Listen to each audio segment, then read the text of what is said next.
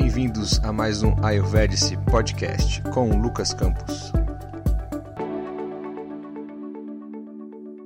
Olá pessoal, falando diretamente do Carnaval, hoje é dia 19 de 2 de 2023, domingo de Carnaval. Eu acho que você já sabe, eu sou nutricionista com uma segunda formação. Inclusive, aproveito aqui para avisar para todos os ouvintes do nosso podcast. Eu fui oficialmente reconhecido pelos Conselhos Federal e Regional de Nutrição. Eu estou oficialmente habilitado aí a atuar com Ayurveda no contexto de prática integrativa e complementar. Aí, coloquei até um post no Insta lá. Mas a minha formação inicial e pós-graduações são em ciência da computação. Eu adoro essa área também e ainda atuo nela. E nesse sentido, um princípio básico da computação é: para qualquer coisa acontecer, você precisa de ter um input, que é uma entrada de algum dado de informação. Depois você tem um processamento e é necessariamente gerado uma saída, que a gente chama de output. Vou dar alguns exemplos. Você precisa imprimir, sei lá, o seu comprovante do imposto de renda, vamos supor, tá? Você abre o programa do IRPF, abre a sua declaração e manda imprimir né? Manda para impressora. Aquele princípio que eu falei para vocês vai acontecer. Qual é a entrada? A sua declaração do imposto de renda enviada para a impressora, certo? Qual o processamento? A impressora recebe aquele tipo de informação, pedido de impressão, qual é o tipo de folha, se é impressão colorida ou preta e branca, aquece os cilindros ali da impressão, onde é usado o princípio da eletricidade estática, inclusive, para de fato a tinta aderir o papel ali.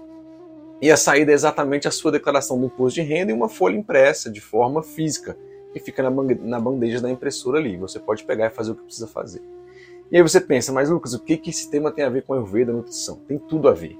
No sentido de que esse processo de input, entrada, processamento e saída, que é o output, é algo que está na natureza.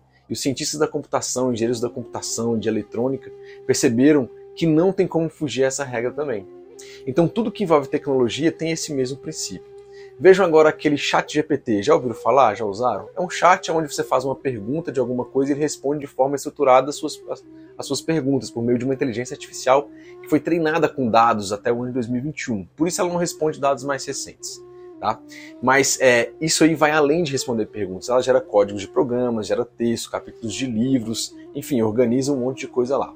E tá a maior polêmica aí. Muita gente contra e outros a favor mas não tem volta. E apesar dos erros, é uma tecnologia recém-nascida e ela aprende com os feedbacks e ajustes que os programadores e vocês que usam vão fazendo nela. Então daqui a 5 a 10 anos vai ser algo realmente muito surpreendente. Eu uso dizer que essas inteligências artificiais serão os cérebros dos robôs humanoides que chegarão no futuro aí de 10 a 15 anos. Bom, chega de especulações tecnológicas, chega de Black Mirror, já viram esse seriado? Ele é bem interessante, alerta sobre como nós seres humanos podemos fazer um mau uso da tecnologia contra nós mesmos. E vamos então para um exemplo fora da área de tecnologia, mas seguindo o mesmo princípio. Você está andando aí, sei lá, de bicicleta, e aí não vê um buraco, passa por ele, perde o equilíbrio, acaba caindo e tem um corte leve na palma da mão. A gente também pode ter essa, esse, essa ideia de entrada, processamento e saída de várias formas, mas vamos pegar uma ideia. Entrada, o pneu da bicicleta no buraco. Processamento, você tenta se equilibrar, né, mas não deu conta. E aí a saída foi o quê? Foi uma queda, né? Você sabiamente colocou a mão para proteger o seu rosto e aí teve o seu rosto e teve um corte natural. Eu me lembro de um caso bem emblemático do nadador, nadador olímpico brasileiro, Gustavo Borges, nas Olimpíadas de, 2000, é, de 92. Eu era criança realmente ainda, quando aconteceu. O fato é que ele competia os 100 metros no nado livre e quando saiu a classificação ele estava em quarto lugar, ou seja, não ganhou nenhuma medalha. Ele ficou muito desolado, não falou com jornalistas, não deu entrevista, realmente estava bem triste, bem abatido. A comissão brasileira pediu a revisão pois tinha visto que ele tinha ido muito bem na prova, né? E após 40 minutos de muita angústia, angústia saiu um outro resultado oficial, mostrando que, na verdade, o nadador brasileiro tinha ficado em segundo lugar, ou seja, medalha de prata. A felicidade aí foi geral, né? Choro de alegria, muita comemoração. Aconteceu também aqueles passos nessa situação? Sim, em todas as situações, desde a parte da tristeza do primeiro resultado e principalmente no resultado final, onde ele garantiu a medalha de prata. A situação que destaco é tristeza por ter ficado em quarto lugar nas Olimpíadas de 92 nos 100 metros nado livre. Qual foi a entrada? O pedido de revisão do resultado do quarto lugar. Qual foi o processamento? Análise dos juízes da prova, análise das imagens, dos vídeos, comparações, etc. Saída, correção do tempo e da posição do nadador Gustavo, Gustavo Borges para o segundo lugar, gerando uma satisfação muito grande e uma alegria muito grande. Então, na verdade, nossa vida é regida por esses princípios que alguns podem chamar de causa e efeito, karma, no sentido que tudo vai ter uma causa, um processamento e um resultado gerado. Aquele ditado, né? Se você planta laranja, não tem, não tem como colher limão. Se você faz, sei lá, uma graduação para ser médico, você não tem como se formar dentista, na é verdade. E o nosso corpo também funciona basicamente por meio desse mesmo princípio. Muitas vezes resolvemos algum desequilíbrio, alguma doença, a gente tem que verificar qual é a causa, é vida chamada de reto, ou seja, aquelas entradas que estão provocando o problema. Mas o que eu quero trazer para o nosso tema de hoje é a questão da sua principal saída do corpo, que você precisa fazer todo santo dia. Alguém tem ideia do que eu estou falando? Sim, eu estou falando da nossa evacuação intestinal, popularmente conhecida como fazer cocô. É isso aí. Pessoal, fazendo aquele paralelo do princípio da entrada, processamento e saída, temos de uma forma bem simples que a entrada seria a alimentação que você faz durante o dia, isso inclui os alimentos sólidos, os líquidos, a quantidade e a qualidade dos alimentos também, que você coloca ali para dentro. O processamento está intimamente ligado ao Agni, a gente já falou muito sobre isso aqui, e aos três doces situados no estômago, intestino delgado e, gosto, e grosso. O alimento entrando no sistema digestório passa através da boca, faringe, estômago, né, esôfago, estômago, intestino delgado, que envolve duodeno, jejum e ilho, intestino grosso, colo reto e ânus. É uma ação complexa, todo o processo digestivo de uma forma geral. Você tem que, quando você coloca o alimento na boca, se ele for sólido, ele já tem ali uma lubrificação, tem uma quebra mecânica em pedaços menores e desce pelo esôfago, demora cerca de 5 a 8 segundos e cai no estômago.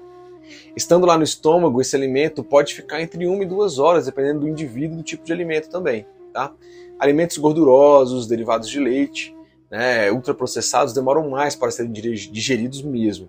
E aí, se a pessoa ainda não digeriu a refeição anterior e coloca mais comida, né, aí pode gerar mais problemas.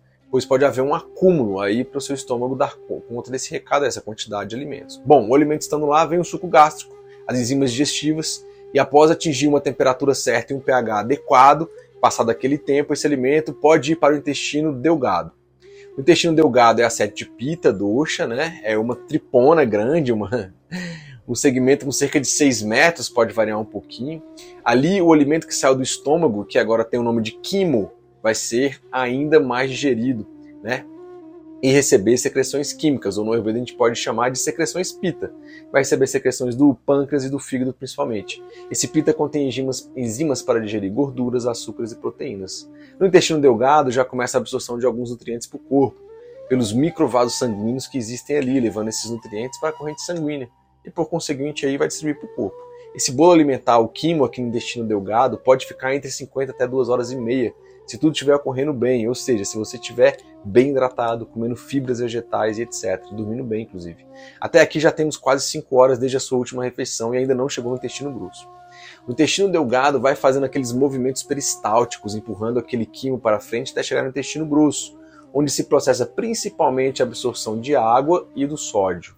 Tá?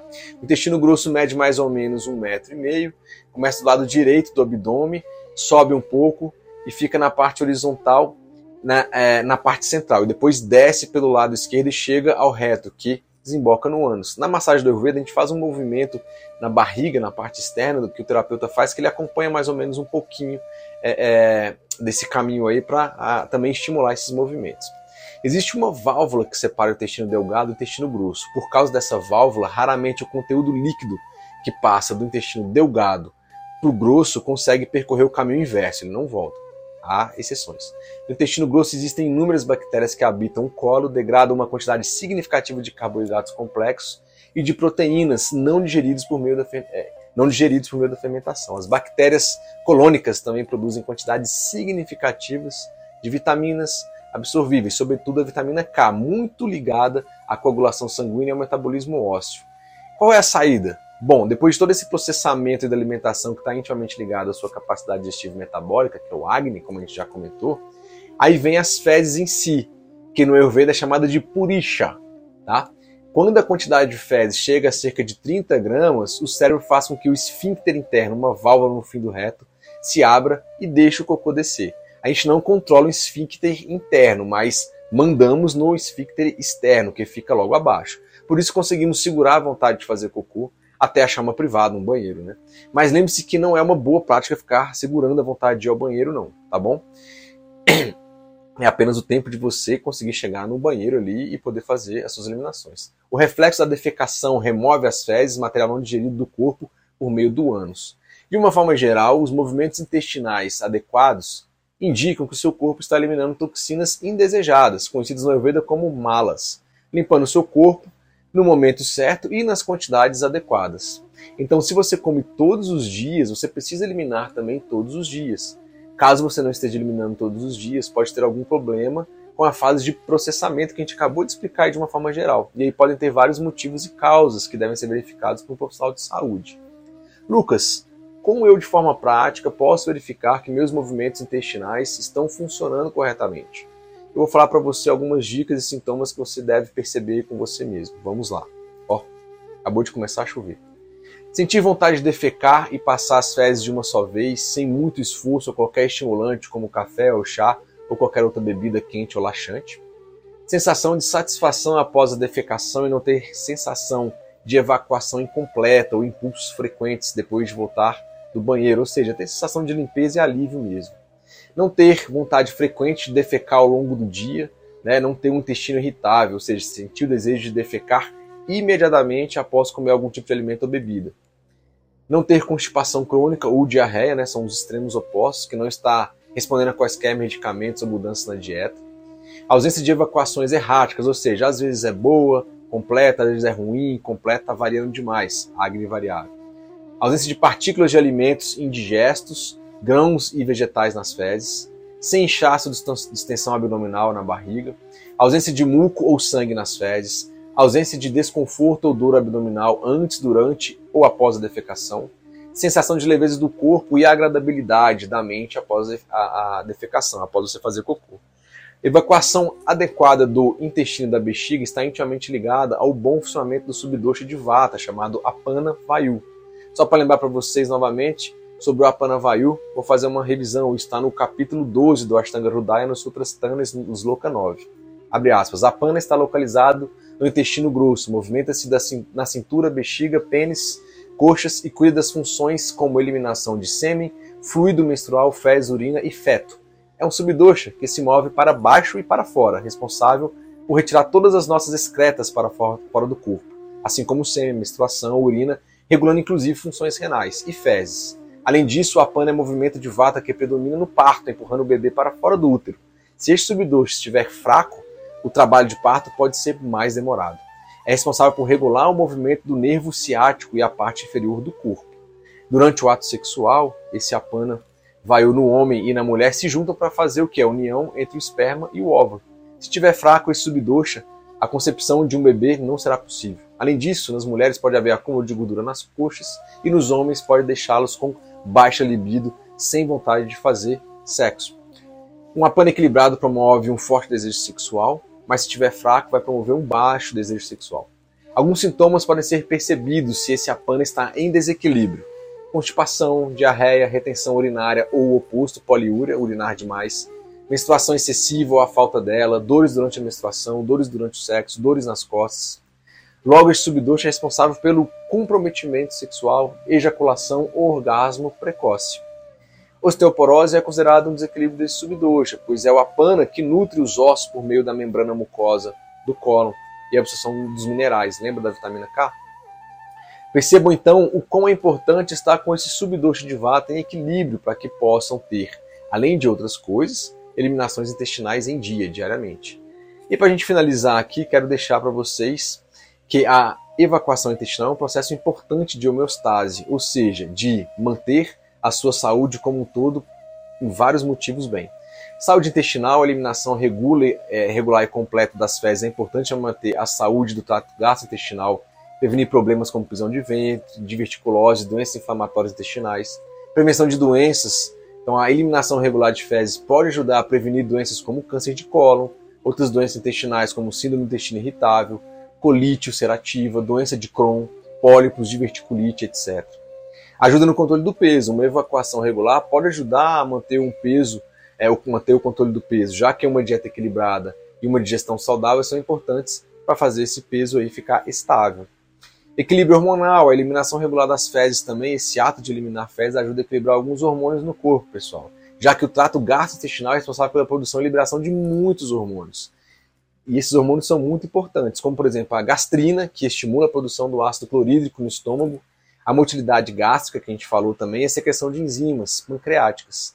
Secretina é quem estimula a secreção de bicarbonato pelo pâncreas para neutralizar o conteúdo ácido do estômago, fazer um equilíbrio. Grelina, que estimula o apetite e o aumento da ingestão de alimentos, e é produzido por células presentes no estômago e intestino delgado. Motilina é um hormônio que estimula os movimentos peristálticos, motilidade, né? Exatamente naquela fase do processamento que eu expliquei da comida, na fase interdigestiva, ajudando assim a limpar o conteúdo intestinal, que acontecerá depois por meio das fezes. Melhora do bem-estar. Uma evacuação regular pode melhorar a sensação de bem-estar e aliviar a tensão abdominal também. Lembrar que a defecação, né, fazer cocô, assim como a micção urinar, está sujeita à influência emocional também. O estresse pode aumentar a motilidade intestinal e causar diarreia psicossomática em alguns indivíduos, mas pode diminuir a motilidade e causar constipação em outros indivíduos. As pessoas são diferentes. Quando as fezes estão re retidas no colo ou por ignorar conscientemente o reflexo da defecção, defecação ou por redução da motilidade, a absorção contínua de água gera fezes duras e ressecadas, que são difíceis de eliminar. Então espero que após esse vídeo podcast você possa ter mais consciência da importância de se ter uma eliminação intestinal saudável e diariamente, tá bom? É um aspecto basilar para a saúde. Isso é dito não somente no Ayurveda, mas na nutrição moderna, na medicina alopática também. Se vocês precisarem de algum apoio, entre em contato, agende uma consulta aí, tá? Se você gostou, deixe seu like, seu comentário, encaminhe o link para um amigo, um familiar, seu namorado, namorada, esposo, esposa, ou seja, para todo mundo da família, tá bom? Lembrando que a gente está com o nosso aplicativo ainda, é só ir na lojinha do seu celular e digitar Ayurvedice, Ayurveda, que aí aparece lá, você já pode instalar ele ali, começar a usar, tem todo esse conteúdo aqui também, um pouco mais, tem artigos científicos, tem mantras, ou seja, todo o ciclo do Ayurveda que a gente pode colocar de corpo, mente e alma, a gente colocou nesse aplicativo para você, ok? Desejo para vocês um excelente carnaval, quem estiver escutando depois que tenha sido um ótimo carnaval, mais um excelente dia e que vocês possam é, fazer cocô todos os dias, ok? Um grande abraço para todos, namastê e até a próxima.